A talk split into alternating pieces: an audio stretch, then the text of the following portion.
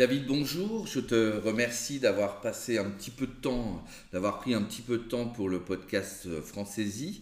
Euh, bah, avant toute chose, est-ce que tu peux te présenter, s'il te plaît? Oui, bien sûr. Bonjour Sébastien. Donc, je m'appelle euh, David Brochot. Je suis professeur d'histoire-géographie au lycée français de Prague. Je suis arrivé à Prague en 1995, donc en même temps que toi. Oui, exactement. En réalité, on est arrivé euh, la même année. Et ben, j'ai fait ma vie à Prague depuis, voilà. Alors, en même temps que moi, parce qu'en fait, pour tout dire, on s'est rencontrés lorsqu'on faisait notre service militaire, puisqu'on s'est retrouvés tous les deux euh, lecteurs de français pour, euh, pour euh, l'OTAN. Et c'était la période de l'adhésion de la, République tchèque, donc on donnait des cours dans des, voilà, donc nous avons été... dans, des écoles militaires, on va dire. Voilà, nous avons été envoyés à en République tchèque, euh, nous étions trois lecteurs, je crois. Il y avait encore un autre lecteur. Exactement. Toi, tu étais à Brno. Voilà, c'est ça, à côté. Il y en avait un à et moi, j'étais à côté de Prague, euh, dans l'académie de, de Komorny Radek. Nous avons effectivement enseigné le français pour euh, préparer des officiers et sous-officiers tchèques à l'entrée dans l'OTAN. Alors toi, maintenant, tu es resté, tu es resté à l'école, mais tu es passé de l'école militaire à l'école française et tu es donc professeur d'histoire-géographie. Oui, alors mon parcours était un peu plus compliqué parce que j'ai quand même aussi euh, travaillé euh, dans un lycée tchèque à section bilingue euh, franco-tchèque, mhm. au lycée Jan Neruda, donc, qui se trouve au centre-ville de Prague. Je suis passé également par la faculté d'agronomie pendant une année et puis j'ai fini par atterrir au lycée français de Prague. D'accord. J'enseigne l'histoire-géographie. D'accord. Quelle est, quelle est la différence entre un lycée français et un lycée bilingue? Alors le lycée bilingue, il y en a quatre en République tchèque. Euh, dont un à Prague. Et c'est un lycée public tchèque qui a mis en place une section franco-tchèque mhm. où euh, les cours sont dispensés sur six années, donc prépare un bac franco-tchèque avec... Euh, alors c'est en train d'être réformé actuellement, mais à l'origine c'est deux années de français intensif et à partir de la troisième année des matières en français à côté de matières en tchèque. Donc il y avait physique, chimie, histoire, géographie et mathématiques. D'accord. Alors que le lycée français est un lycée français. D'accord. C'est alors. Euh, il en existe beaucoup dans le monde des lycées euh, français? Il y a environ 500 établissements qui sont considérés comme lycées français avec des statuts très divers. Hein. Mhm. Euh, donc il y a des, établissements qui sont simplement conventionnés. D'autres qui sont réellement des, établissements en gestion directe, mhm. donc qui dépendent directement de l'AEFE l'Agence pour l'enseignement euh, du français à l'étranger. D'accord. Oui, pour l'enseignement français à l'étranger, exactement. Mhm. Euh, c'est le cas du lycée français de Prague, donc ça fonctionne comme un lycée euh, français normal. la seule différence, c'est que les parents doivent payer un droit d'inscription, puisque ce lycée doit s'autofinancer en partie. D'accord. Et qui dit lycée français veut dire aussi étudiant français? Non, pas forcément. Alors, l'évolution du lycée français de Prague est assez intéressante, puisqu'à l'origine, le réseau français d'écoles françaises est fait pour que les familles qui voyagent, françaises, francophones, puissent, dans chaque pays où elles s'installent, retrouver des établissements de type français. Mhm. Donc, à l'origine, il y a beaucoup d'enfants d'expatriés, mais depuis une dizaine d'années, on va dire qu'il y a essentiellement des enfants de couples mixtes, franco-tchèques, ici. D'accord. Euh, les il y a 40% des enfants, je pense, qui ont euh, la nationalité française, mais souvent avec une autre nationalité à côté. Donc les, élèves 100% français sont très rares en réalité. Alors toi 1, 2, 3, 4, 5 par classe à peu près. Mhm. Oui, pas plus. D'accord. Et, toi qui es, qui est professeur d'histoire-géographie, est-ce que tu penses qu'un professeur d'histoire-géographie en France enseigne de la même façon que toi à l'étranger, à Prague? Alors, de la même façon. Euh, puisque le public est un peu différent. Le public est différent. Alors, les programmes sont les mêmes, puisque mhm. de toute façon, nous sommes, nous sommes obligés d'enseigner les programmes euh, définis par le ministère de l'Éducation français. Pardon. Euh, je dirais que le public est peut-être un peu plus attentif et un mhm. peu moins difficile à gérer. Donc, je crois qu'on va un peu plus loin dans ce qu'on enseigne. par rapport à ce qu'on fait en France dans la majorité des, écoles, je dirais. C'est-à-dire qu'on est, est capable de passer, enfin on est capable, on a la possibilité, grâce à des élèves peut-être plus attentifs, plus intéressés, d'aller au-delà de ce qui est attendu des, programmes, et de faire des liens avec la, région, mhm. le pays, et de développer un peu plus, d'aller plus loin réellement dans la connaissance, je dirais. Tu parles d'attention, de, de public attentif. Tu penses que les étudiants ne sont pas très attentifs à l'apprentissage de l'histoire-géographie J'avais l'impression que tu pensais qu'en France plutôt Plutôt en France, je dirais. Je, pense qu'au dans l'établissement français d'étrangers, je, je, parle de celui que je connais, c'est-à-dire de Prague, on a un, public, enfin nous sommes privilégiés parce qu'on a un public qui est d'abord assez réduit en nombre dans les classes. On a des classes de 20, 20 à 25 élèves maximum. Souvent, c'est moins. Mais ce qui fait rêver quand même. Ça fait rêver, ça permet. Les profs qui sont en France. Hein. Ça permet de se consacrer beaucoup plus aux élèves qui sont en difficulté et puis de, de réussir à capter un peu plus l'attention. Et je pense réellement qu'on a des élèves qui sont plus attentifs et un peu plus intéressés que dans bien des écoles en France, à mon avis. Même si je ne connais pas toutes les situations, évidemment. Alors, toi, toi, ton métier, c'est d'enseigner l'histoire et la géographie, mais est-ce que tu pourrais donner des, arguments pour, qu'un étudiant soit un peu plus attentif euh, De manière générale ou à l'histoire-géographie Oui, pourquoi apprendre actuellement l'histoire, la géographie à l'école? Alors je vais, je vais faire une réponse qui est assez simple parce que l'histoire-géographie, peut-être plus l'histoire que la géographie d'ailleurs, et je rajouterai l'enseignement moral et civique, puisqu'en dans le système français, nous enseignons également l'enseignement moral et civique, dans le cadre de l'histoire-géographie, euh, permettent de comprendre le monde actuel et le monde qui nous entoure. Mhm. Euh, parce que les situations actuelles à l'échelle mondiale, que ce soit la guerre en Ukraine ou euh, ce qui se passe en, Palestine-Israël, ce n'est pas né d'hier. Par exemple, pour prendre un exemple très simple, mhm. la construction européenne, les élèves ne savent pas ce que c'est que l'Union européenne. Donc il est bien de leur rappeler euh, pourquoi l'Union européenne est née, pourquoi on est arrivé là, pourquoi c'est peut-être bien de ne pas critiquer systématiquement l'Union européenne, puisque l'objectif premier il est atteint, c'est la paix en Europe. Mmh, tout à fait. Donc euh, voilà, et la prospérité économique. Mmh. Donc je crois qu'il est essentiel de revenir en arrière pour expliquer comment tout ça s'est construit, pourquoi on en est arrivé là, et ça permet également de comprendre le monde dans lequel on vit. Mmh. Euh, quand on se promène dans la rue à Prague, qu'on regarde les noms de rues, c'est pas innocent. C'est des rues qui correspondent, euh, alors parfois pour la ville médiévale, euh, à des noms de professions, mhm. puisque les professions étaient organisées par métier Bien sûr. dans les villes. Mhm. Donc, euh, par exemple, Jesnitska, mhm. où on trouvait les bouchers, la rue des bouchers, Jalezna, le travail du fer, etc. etc. il y a des noms de personnages historiques. il y a énormément tchèque de place Massarik, par exemple, qui était Massarik. Pourquoi on a donné nom de place Massarik et pas autre, etc. etc. Je pense que ça permet vraiment de comprendre l'environnement dans lequel on vit aussi. Mmh. Et la géographie aussi. Euh, euh, le programme français en collège, par exemple, est beaucoup axé sur les métropoles, les villes, dans le cas de la mondialisation ou non, mais aussi dans la lecture des paysages. Pourquoi bah, le centre de Prague ne ressemble pas à la banlieue dans laquelle vivent certains élèves? Mmh. Pourquoi, d'un seul coup, euh, certains villages deviennent des quartiers de la ville? Tout à fait. Donc ça permet aussi de comprendre ça. Et les, les élèves ne sont pas habitués à ce type de géographie que je qualifierais de dynamique et qui permet de comprendre l'endroit dans lequel on vit. Mhm. Et quand on leur dit ah, ah, oui effectivement là le long de l'AD1 il y a plein d'entrepôts qui se construisent c'est parce que euh, actuellement la tendance dans le cas de c'est euh, de sortir un peu des villes, de grignoter sur la campagne euh, mhm. pour être le long des axes de, circulation et faire circuler facilement marchandises et hommes. Exactement. Et, je crois que c'est essentiel de faire comprendre ça aux élèves. Ils le vivent au quotidien mais ils ne le voient pas, ils ne mettent pas les mots dessus. Mhm quand je, t'entends dire ça, je, pense que tu as complètement raison. Mais après, je me dis que oui, ça va un peu à, contre-courant avec euh, ce que l'enfant euh, vit tous les jours, c'est-à-dire avec une information qui est instantanée, euh, par, par mmh. Internet, par le téléphone, etc., etc., qui fait que bah, on a, j'ai l'impression qu'on on a une information et qu'on donne une solution presque aussitôt et donc presque automatique et donc presque erroné. Oui, alors c'est, je pense que tu as raison. On est beaucoup dans, dans un flot d'informations qui est très important et euh, avec une explication immédiate euh, qui forcément, peut-être pas falsifie, mais simplifie beaucoup trop les choses. Et notre travail, c'est justement de dire aussi attention, cette information, il faut la restituer dans un contexte, il faut l'approfondir peut-être un peu, il faut la vérifier également puisqu'on a des élèves qui sont réellement euh, face à un flot d'informations et qui ne savent pas traiter l'information. Mhm.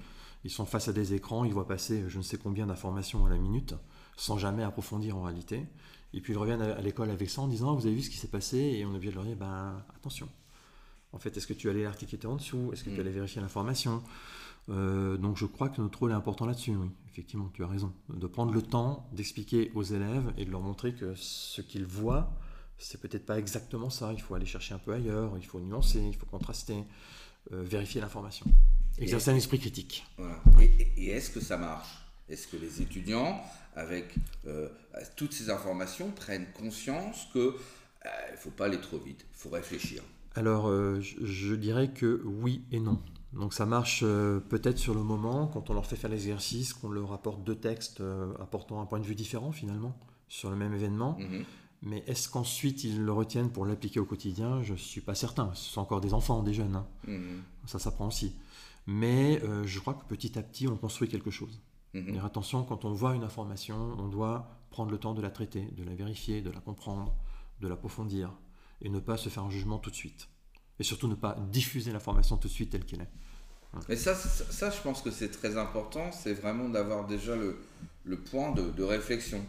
Oui. Comme tu dis, de, se dire est-ce que c'est vrai, est-ce que c'est pas vrai? Déjà, juste ce point, c'est important parce que je pense que, on peut le voir aussi nous en tant qu'adultes euh, euh, sur les réseaux sociaux, que c'est que, certains bah, partagent tout de suite une information euh, sans, trop réfléchir. Oui, et puis euh, ça pousse les gens à se faire un avis qui n'en est pas un en fait.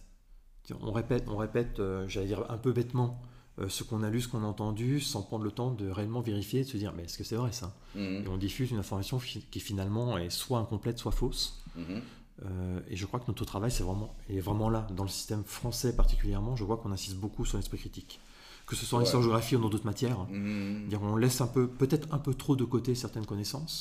C'est aussi une réflexion que, que j'ai moi actuellement. Est-ce qu'on manque pas de connaissances pour ensuite pouvoir euh, critiquer, juger, exercer un, esprit critique À voir. Je pense que tout le monde n'est pas d'accord avec moi, mais en tout cas, euh, un des avantages du système français, notamment pour l'histoire-géographie, c'est d'inviter les élèves à utiliser, à utiliser leurs connaissances pour justement exercer un esprit critique. Mm. Ces connaissances en elles-mêmes, elles ne vaut rien si je ne suis pas capable de la réutiliser mm. dans un contexte précis pour argumenter, pour euh, présenter un avis, etc. Mm.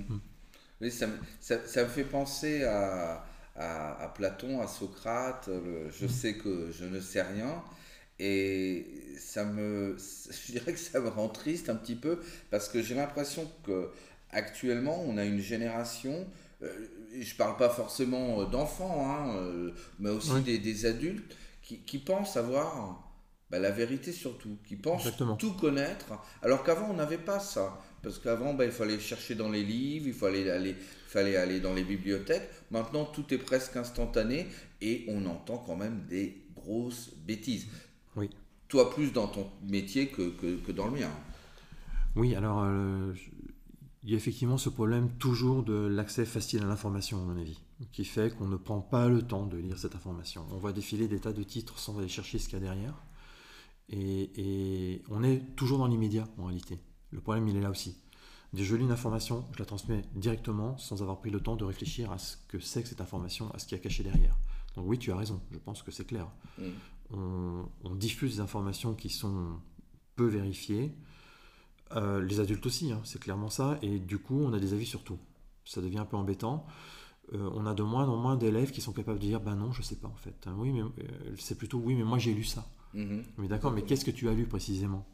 Tu as lu une phrase, tu as lu un article, qu'est-ce qu'il y a dans cet article? Et ils sont pas capables d'argumenter. Mhm. Et ça devient très dangereux effectivement. Ça devient politiquement dangereux aussi. Puisqu'on a des élèves qui, enfin des élèves, des gens, parce que ça mhm. concerne aussi les adultes, qui sont prêts à tout croire puisqu'ils l'ont vu passer sur Internet, puisqu'ils l'ont vu passer sur Facebook, euh, c'est vrai. tu dis politiquement, ça peut être dangereux, mais, j'ai un peu l'impression que, que ce, syndrome-là de, la rapidité, eh ben, se passe aussi chez, chez nos, nos politiques. Mais bien sûr. hommes et femmes politiques qui ont aussi une tendance à, à répandre des, des, informations sans les vérifier. Sans les vérifier et à créer de l'information euh, fausse sans, sans, prendre le temps d'aller vérifier que tu as raison et, et euh, de manière électoraliste, électoraliste finalement, de dire ce que les gens veulent entendre. Bien sûr. Donc euh, avec en face des gens qui justement ne sont pas équipés ou ne veulent pas être équipés pour analyser cette information mais on revient un peu au populisme d'il y, a, presque un siècle. C'est le populisme, exactement. Mais est-ce que c'est quand même pas, euh, en, tant qu'historien, est-ce que tu penses C'est effrayant. Oui, voilà, est-ce que c'est quand même pas une faillite?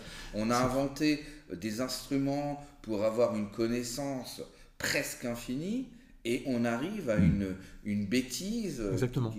Qui, risque d'être presque infinie aussi. Quoi. Parce que cette, cette connaissance ou cet accès, c'est plutôt de l'accès à de l'information ou à de la connaissance, il n'est pas accompagné des instruments qui permettent de bien utiliser cette connaissance.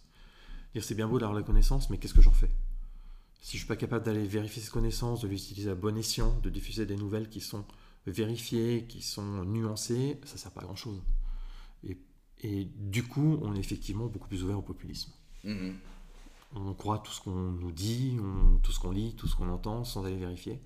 Et ce qui est effrayant pour un historien, alors toute mesure gardée évidemment, c'est le parallèle de ces 10, 15 dernières années avec les années 30. Mm-hmm. Euh, avec euh, la montée de, de certaines opinions, on va dire. Certaines opinions qui ne sont basées finalement sur rien, mm-hmm. qui caressent la population dans le sens du poil, hein, mm-hmm.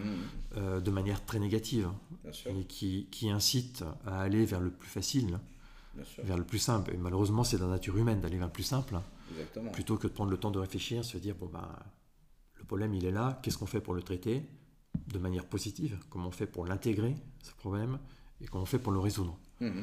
Et ne pas euh, rejeter la faute sur un groupe de population, ne pas euh, choisir la facilité en réalité, toujours.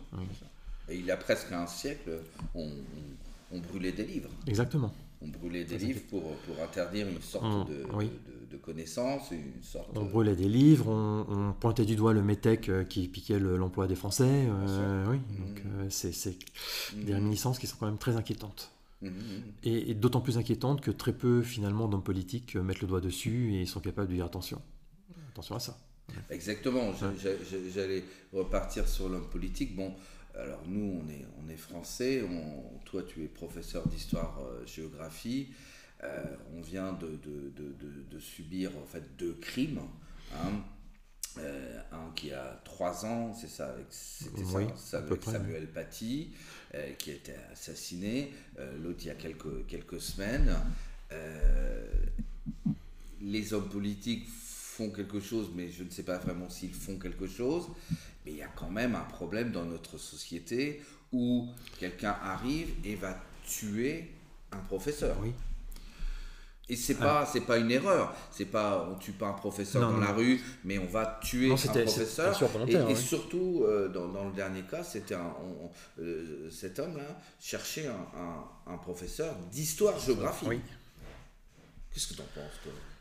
Alors. Euh, c'est un thème qui est assez vaste et compliqué pour moi, qui entraîne beaucoup de réflexions. Et ce que j'en pense d'abord, c'est évidemment c'est catastrophique et terrible que quelqu'un qui représente finalement la culture, mhm. qui représente les valeurs de la République, parce qu'il y a ça derrière aussi, le professeur d'histoire.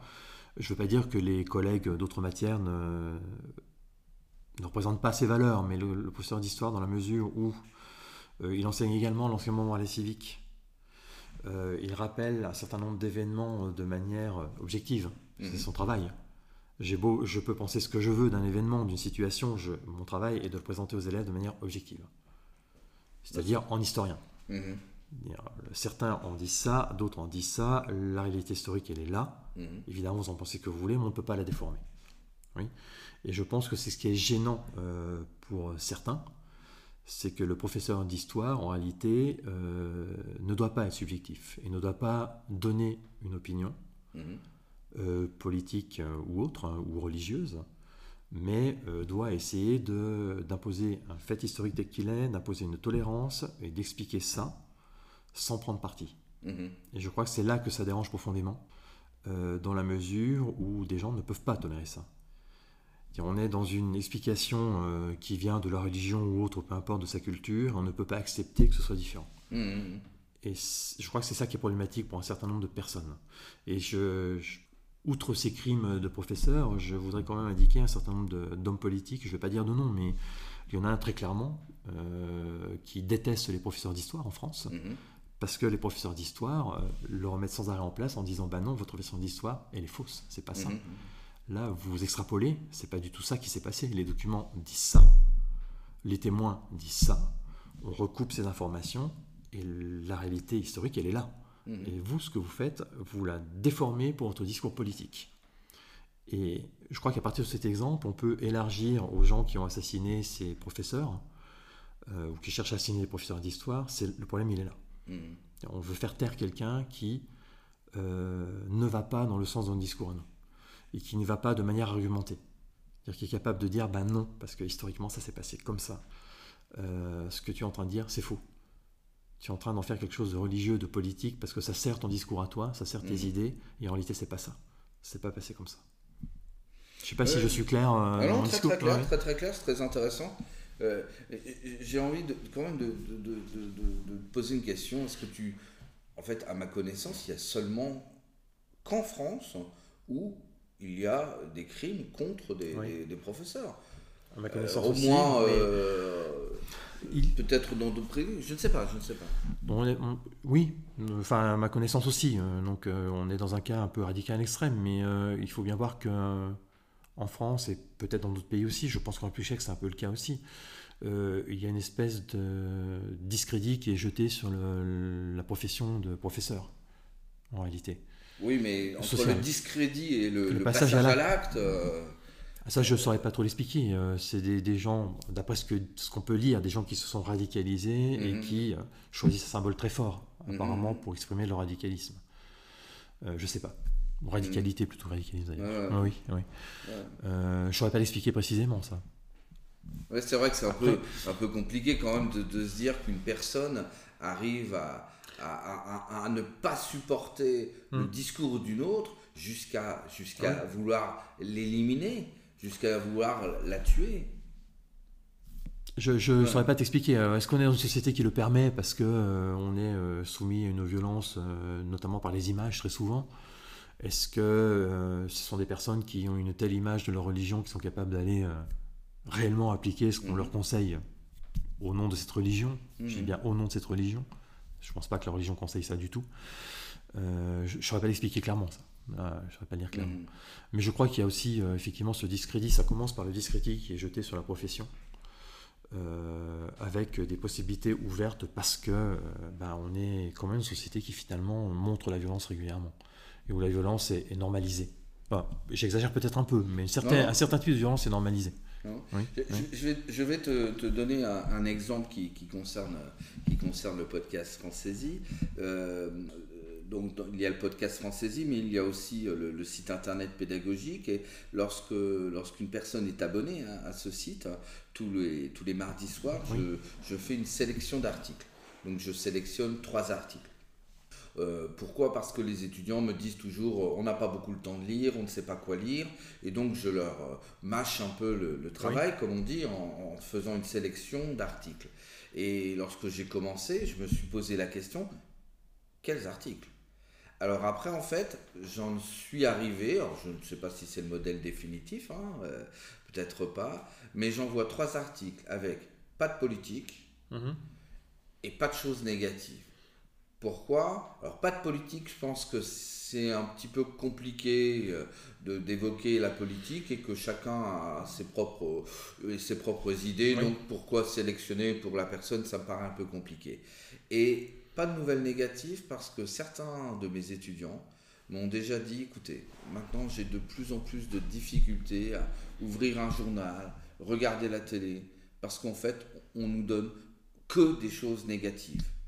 Et j'ai l'impression en fait que les gens maintenant, ils, vont, ils en ont un peu assez de ces choses négatives.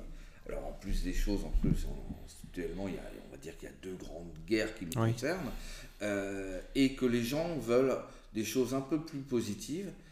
Et, donc j'ai un peu, et ma question elle est, elle est la, la suivante, est-ce que tu penses que, un, c'est bien, parce que c'est un peu tronqué quand même l'information en tant qu'historien, je te laisse répondre à un et je vais, je vais faire la deuxième après. honnêtement, je trouve ça un peu dommage. Je trouve ça un petit peu dommage parce que ces articles que tu poses devraient être aussi le reflet de la réalité dans laquelle on vit. cette réalité, elle est quand même négative. En partie. Il y a des choses mm-hmm. positives et des choses négatives. Donc euh, on ne peut pas non plus vivre complètement les yeux fermés à l'écart du monde et pour euh, avancer, il faut bien qu'on sache ce qui s'est passé ou ce qui se passe. Donc ça me paraît très essentiel, moi, de poster aussi des articles qui mm. sont euh, négatifs, comme on dit, mm, mm, mais qui, qui clairement relatent ce qui se passe. À chacun de se faire son opinion là-dessus après. Mais on peut quand même pas vivre actuellement en fermant les yeux sur les deux conflits terribles qui se déroulent. Parce qu'ils sont issus d'une histoire, ils vont quand même déterminer le, en partie le futur, notre futur, et le futur de nos enfants. Donc on ne peut pas non plus faire semblant de, Mm. de croire que ça n'existe pas et de ne pas vouloir les voir. Mm. Euh, et ce que tu me dis m'étonne pas réellement parce que je, on est dans des systèmes éducatifs où on doit être systématiquement bienveillant avec euh, les élèves. Euh, et la bienveillance tombe souvent dans une surgentillesse, je dirais Mhm. où on ne les habitue pas à être confrontés à des problèmes. Et on le voit, on le voit très régulièrement avec des élèves qui s'effondrent rapidement, par exemple, lorsqu'ils ont une note qui est moins bonne que d'habitude. Mhm. Parce qu'on on, les oriente trop vers quelque chose de positif, à mon avis. Je dis pas qu'il faut en faire des gens négatifs, mais la vie, c'est aussi des problèmes à résoudre. Mhm. La vie, c'est aussi des difficultés à surmonter, des Mhm. murs à passer, etc. Et c'est pas bon de faire croire aux gens que, bah non, ça sera pas comme ça dans la vie Mhm. c'est bon de leur faire croire, enfin de leur expliquer, pas leur faire croire, mais de leur expliquer que non, il y a des moments compliqués. Bien sûr. Euh, oui, il y a des moments où il faut affronter des situations euh, difficiles. On en sort euh, renforcé, on ne peut pas les éviter. Et je pense que ça commence par ça, c'est-à-dire aussi lire ce qui se passe dans le monde. Mhm. Savoir ce qui se passe, même si c'est négatif. La, la- la grande différence entre, entre toi et moi, c'est que moi, je, je m'adresse à un public souvent, très souvent adulte. Oui. Donc moi, j'offre des informations, mais eux ont des informations dans leur propre langue, Oui. dans leur langue maternelle. Oui. Donc moi, je suis une deuxième source d'information.